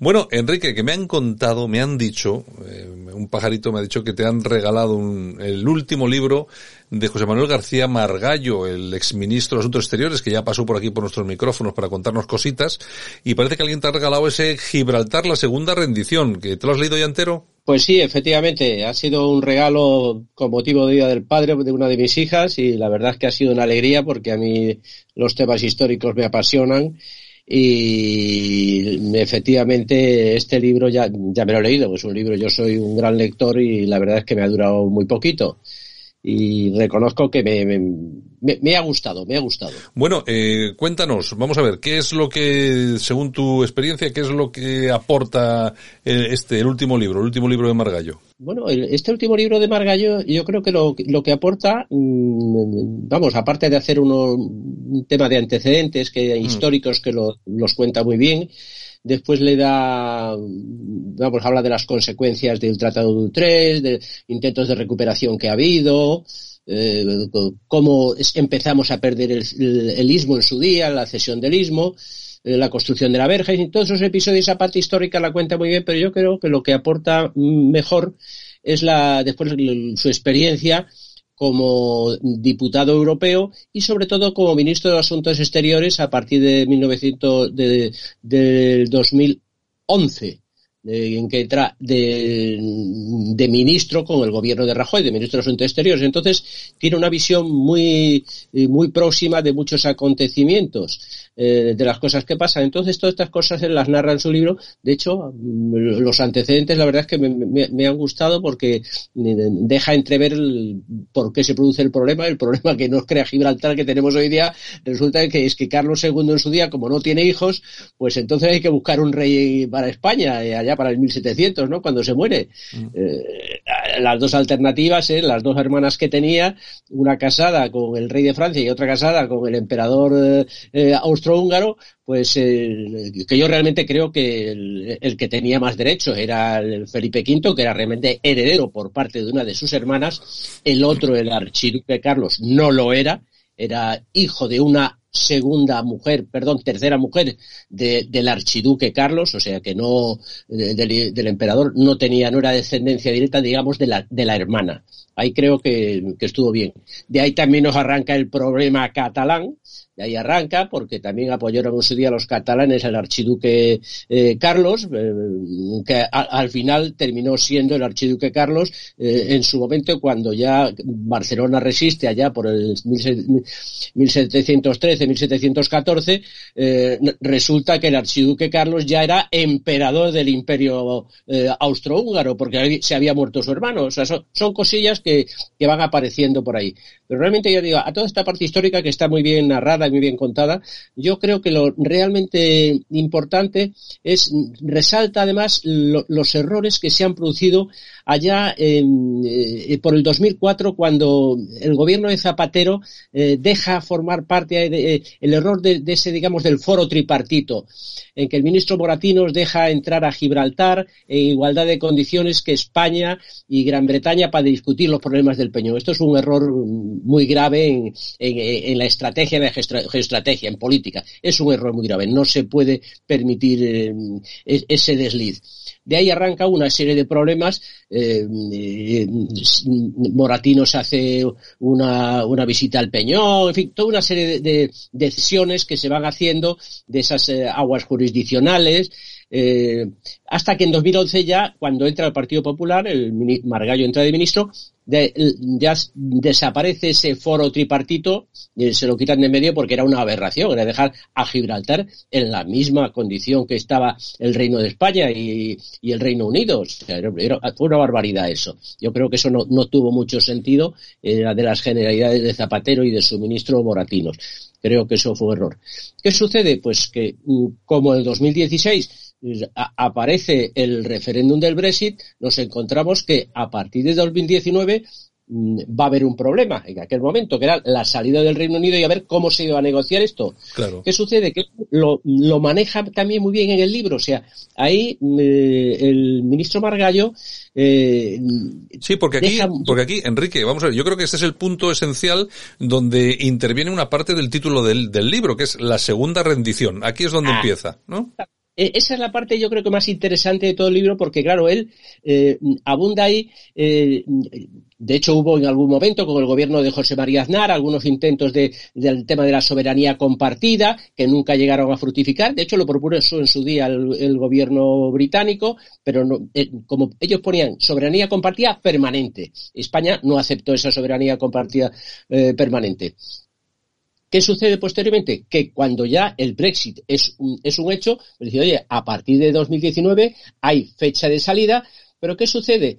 que hasta el año final del 2020 hay una serie de prórrogas en que el Brexit no se aplica.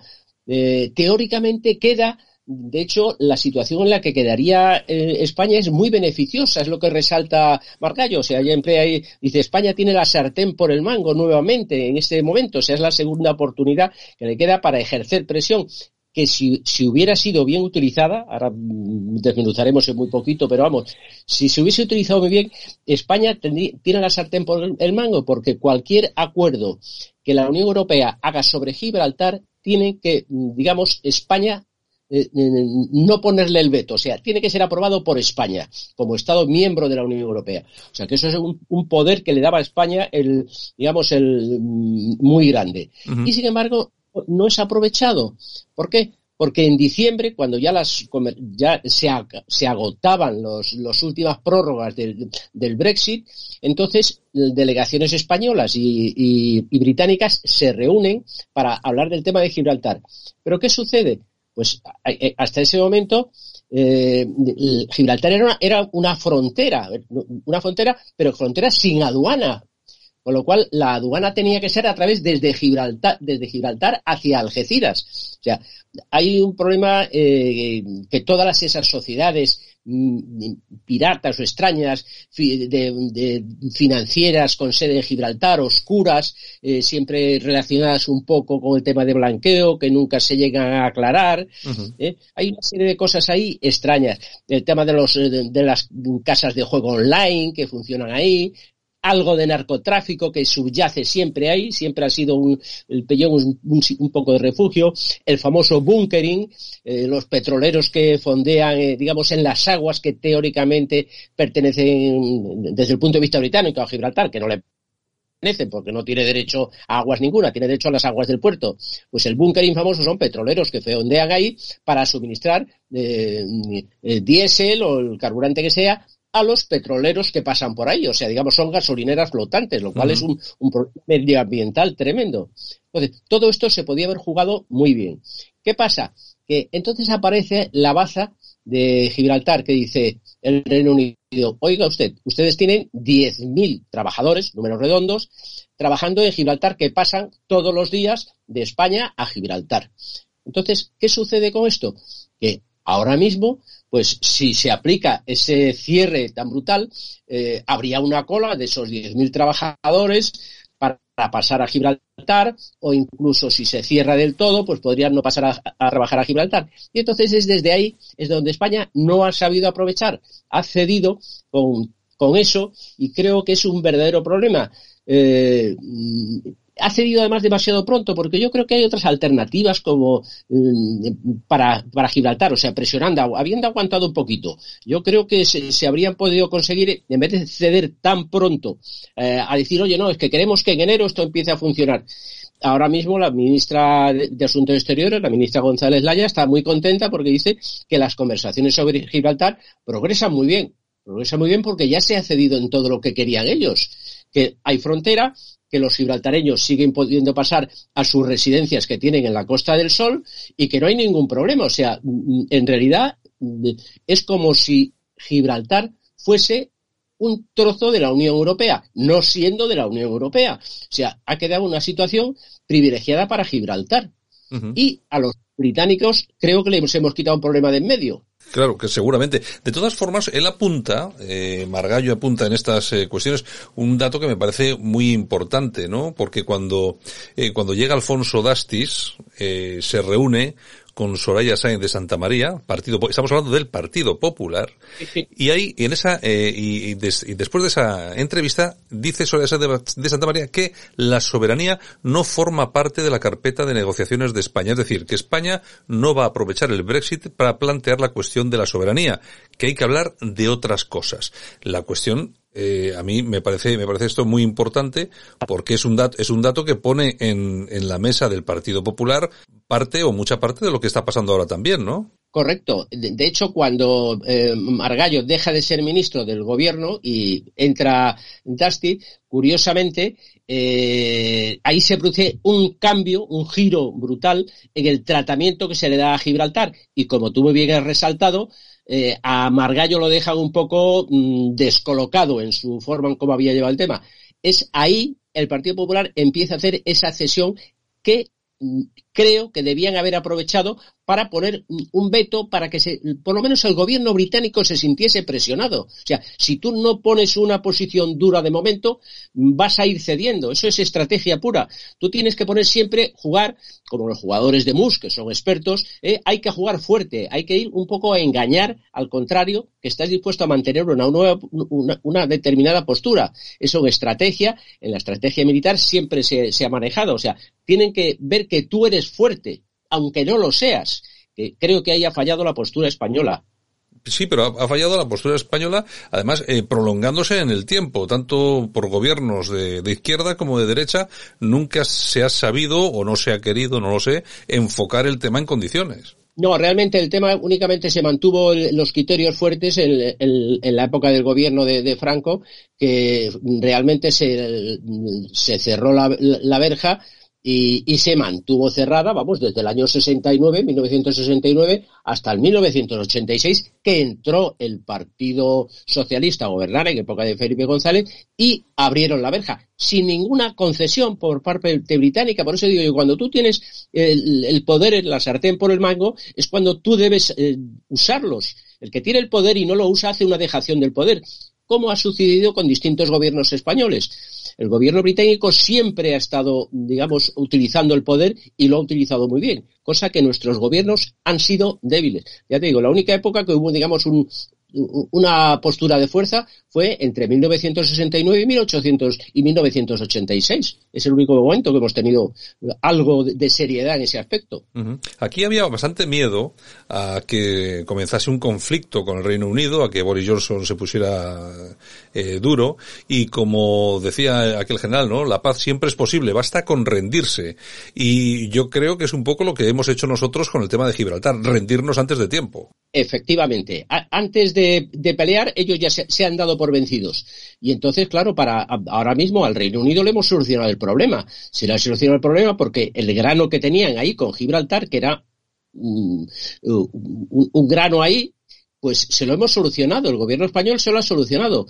Eh, porque además hay un, problema que Gibraltar, si, tal como están ahora mismo elaborándolo, resulta que va a ser frontera de la Unión Europea, porque como va a haber paso libre de personal, de, digamos, de residentes europeos de la Unión Europea a Gibraltar y de gente que entre a través del aeropuerto de Gibraltar y del puerto de Gibraltar entre a Gibraltar, después se pueden pasear ya tranquilamente por el resto de Europa.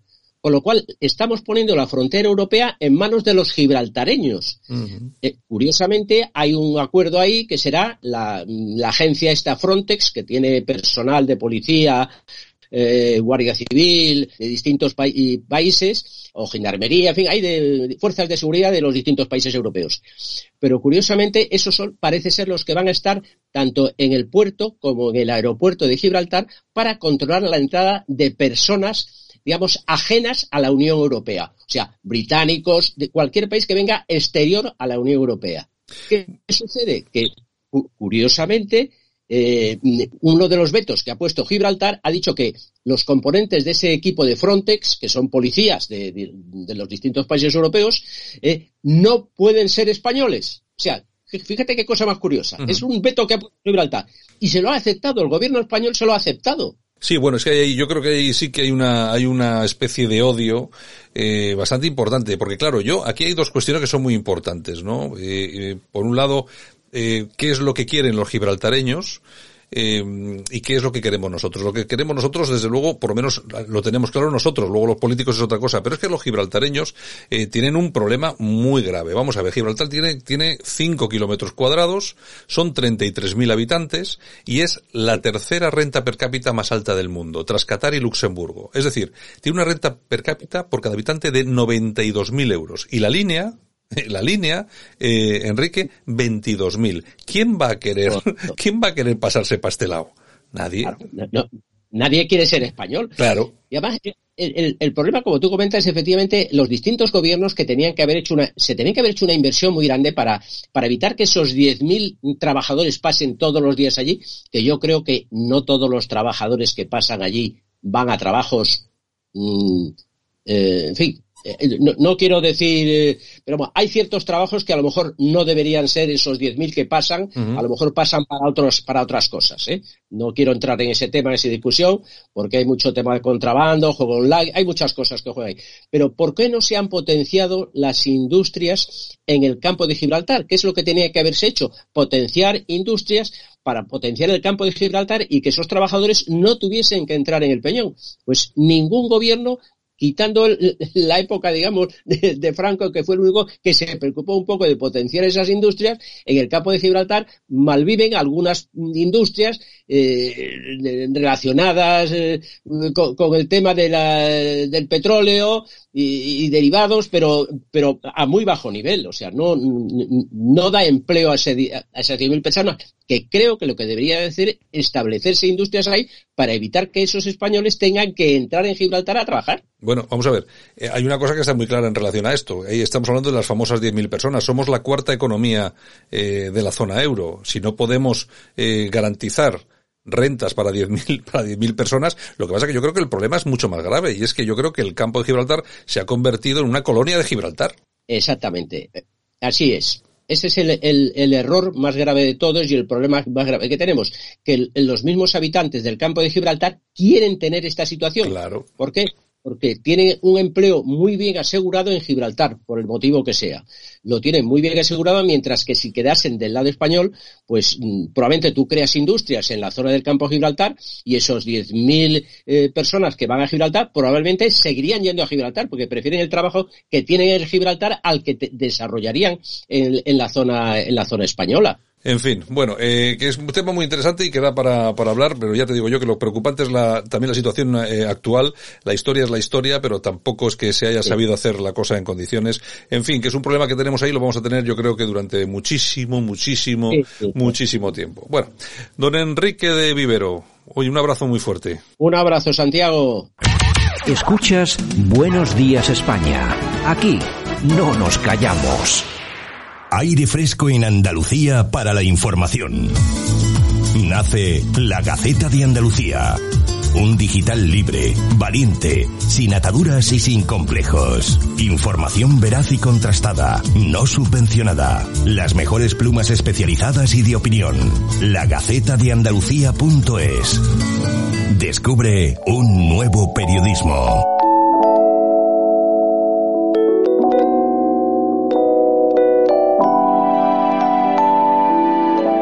Bueno, pues nos vamos.